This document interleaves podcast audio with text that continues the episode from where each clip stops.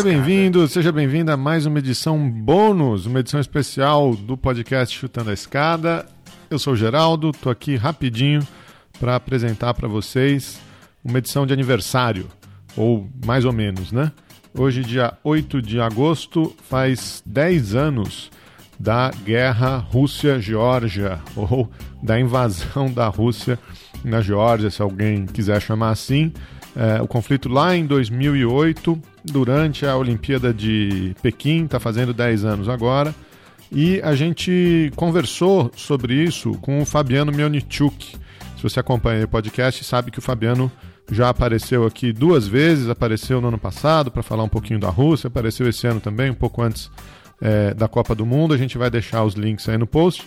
E numa dessas conversas a gente pediu para ele explicar a invasão da Geórgia, a guerra da Geórgia, é, para a gente, as relações com a OTAN, com os Estados Unidos, com os, os vários políticos ali da região. Ele explicou muito bem é, mas na edição é, esse pedaço acabou ficando de fora das gravações normais. Se você também ouviu os podcasts, você sabe que o Fabiano gosta de falar bastante e fala muito bem.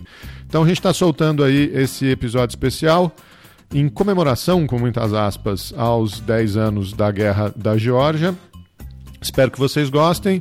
Mandem comentários aí, digam o que vocês acharam. A gente está no site chutandoaescada.com.br, estamos no Deviante, no portal Deviante. Tem o nosso e-mail, perguntas@chutandoaescada.com.br. Estamos no Facebook, estamos no Twitter, estamos no Instagram, sempre como Chutando a Escada. Tem o nosso grupo lá no Telegram, se vocês quiserem falar direto com a gente, t.me barra chutando a escada. E se você quiser apoiar financeiramente o Chutando a Escada, temos essa opção no PicPay, picpay.me barra chutando a escada. A gente agradece muito todas as contribuições. Um abraço, vamos ouvir aí o Fabiano. Segunda vez que tem dois episódios do Chutando a Escada na mesma semana, hein? Não vai se acostumando, não. Um abraço.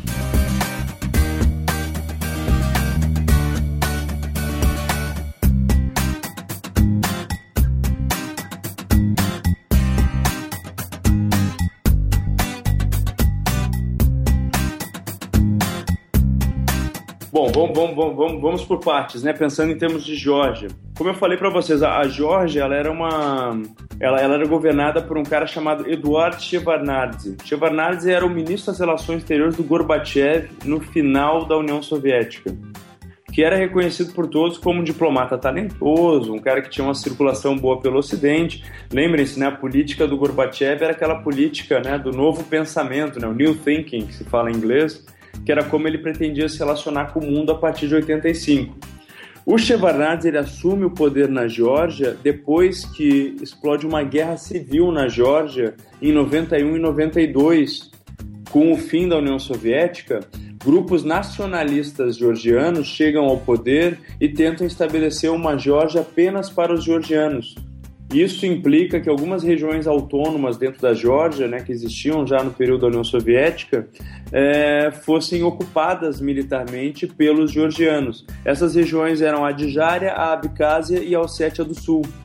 A Adjária fica na fronteira com a Turquia, e na, com a Turquia não, perdão, com a Armênia, né, próximo da, da, da, da Turquia, é, e a, a Ossétia do Sul e a Abcásia ficam na fronteira com, com a Rússia, no norte da Geórgia.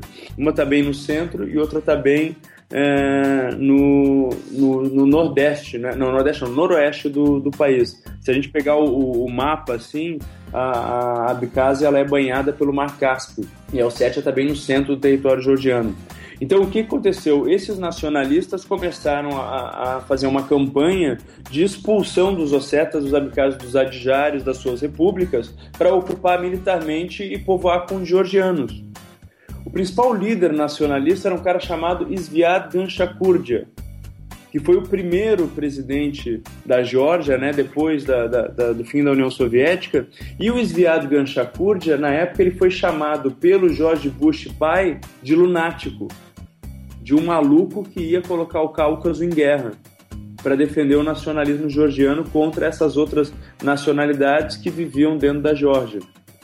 E os russos, obviamente com medo de um problema é, de refugiados e um problema humanitário na Geórgia que fosse para o Cáucaso da Rússia, que já estava marcado pela guerra da Chechênia, os russos tomaram uma atitude e tentaram fazer uma intervenção.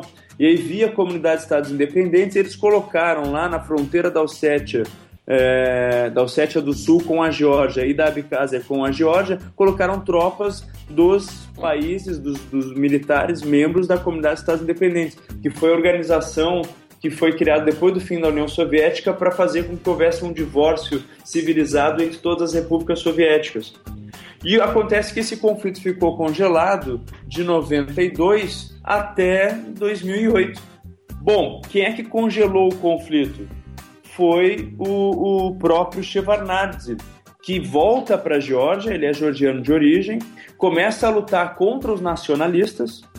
O, o, o Ganshakurja, que era o presidente, ele foge, ele é encontrado morto na Chechênia, porque ele tinha vínculos também com os terroristas chechenos que estavam lutando na Chechênia. E aí ninguém sabe ao certo o que aconteceu com ele, se ele se assassinou, se ele se suicidou, o que aconteceu. O Ganshakurja ele foge e morre na Chechênia e o, o, o Shevardnadze fica presidente da Geórgia e começa a tentar negociar com a Rússia a retirada dessas tropas, mas como elas estavam sob mando da SEI, eles acabam ficando e garantindo a estabilidade do conflito. Com a, a caída do Shevardnadze em 2003, sob acusação de corrupção, e a chegada ao poder em 2004 do, do, do Saakashvili, do Mikhail Saakashvili, que é o presidente, era o presidente da Geórgia né, durante o período da guerra em 2008, o, o, que acontece? O Saakashvili começa a retomar o nacionalismo georgiano e começa a ameaçar de novo aquelas regiões que eram regiões próximas da Rússia e que tinham forças da comunidade de Estados Independentes, de que elas seriam reincorporadas à força. Para você ter uma ideia, a principal avenida de Tbilisi, a capital da, da Geórgia, foi renomeada para Avenida Sviad Ganshakurdia. E o dia do nascimento do Ganshakurdia, se não me engano, virou um feriado nacional na Geórgia. Agora você imagina se você é Abkhazia, se você é Osseta, e você vê um presidente como Saakashvili chegando na presidência e retomando todos aqueles fantasmas do começo dos anos 90 de uma guerra civil que matou uma boa parte da população. É nesse contexto, tá, que o, o Saakashvili busca uma aliança privilegiada com os Estados Unidos. E o Saakashvili começa a forçar a barra para cima da OTAN para que a Geórgia entrasse na OTAN, para ser protegida contra as investidas russas. Só que a OTAN tem uma cláusula muito sábia na sua carta de fundação que eles não aceitam países com problemas fronteiriços não resolvidos. E isso, inclusive, é utilizado pela Rússia para evitar que os países do, da antiga União Soviética entrem na OTAN. Os russos fomentam esse tipo de conflito e de instabilidade. E aí se criou uma situação de 2004 a 2008 da Geórgia se aproximando dos Estados Unidos. O único lugar no mundo que o Bush filho visitava e que ele era recebido pela população com muitas festas, com festividades, era a Geórgia, para vocês terem uma ideia naquela onda baixa de, de aprovação dele internacionalmente, ele ia para a Georgia e era tratado como um popstar.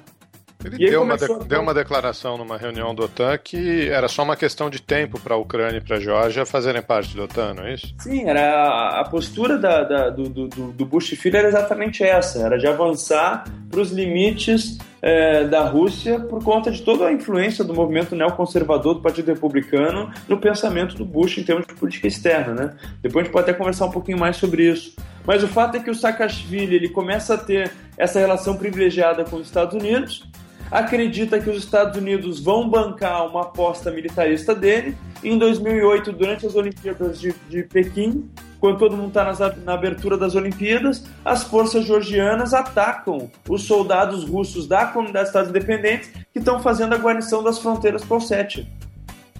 E aí, meu querido, você está falando da Geórgia que acho que tinha seis caças na sua aviação de guerra contra a Rússia. Em, em, seis ou sete dias, os russos chegam até próximo de Tbilisi.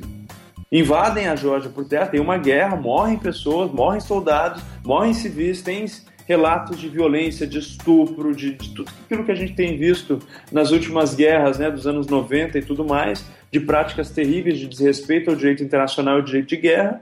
E os russos chegam até a próxima capital e depois batem em retirada, só para deixar bem claro que eles não vão aceitar esse tipo de provocação. E aí, a partir de 2008, 2009, o que você tem é o Ossétia do Sul e Abkhazia virando estados de fato, regiões de fato da Federação Russa, mas não de direito.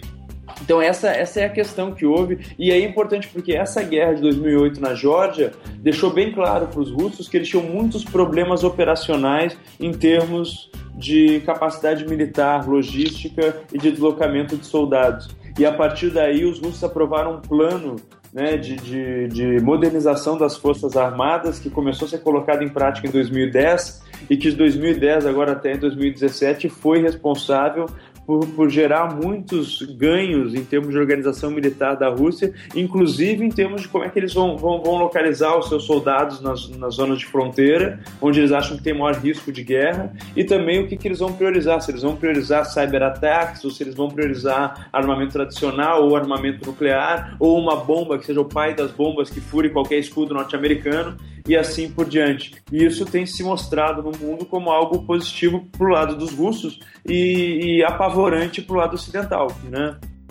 É porque, gente, não, não dá para comparar a Rússia com a Geórgia, né? Aquilo ali é uma, foi um ato de loucura do Saakashvili. Depois teve uma série de inquéritos da, de alguns órgãos europeus. A Organização para a Cooperação e Segurança da Europa fez um, um, um relatório e eles ali no relatório concluem que foi um ato de loucura do Saakashvili ter atacado as tropas russas, porque a situação do status quo estava estabilizada. O que não estava avançando era a negociação que a Geórgia queria para reincorporar aquelas regiões. Então ele decidiu pela força, achando que os americanos iam dar um aval e sustentar aquilo ali.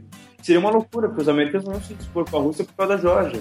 Né? Agora, sabe o que é interessante? Se a gente quiser fazer um link para a situação da Ucrânia, é, depois que o Saakashvili, né, o Saakashvili acho que foi reeleito, depois que ele saiu do poder, chegou ao poder na Geórgia um presidente e eles abriram um inquérito para avaliar isso, né, o que, que aconteceu naquela guerra, e o Saakashvili foi condenado pela justiça georgiana por ter sido responsável pela guerra.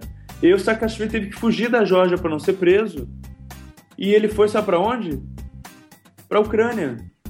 E sabe o que aconteceu com ele na Ucrânia? Ele ganhou cidadania ucraniana pelo atual presidente Poroshenko e foi, foi, foi nomeado governador da região de Odessa, na Ucrânia, que é uma região que tem em torno de um milhão de pessoas e que tem 300 mil russos. E ele é o cara que está combatendo o crime organizado e combatendo os russos que, é, que têm vínculos com o movimento separatista do leste da Ucrânia, lá em Odessa.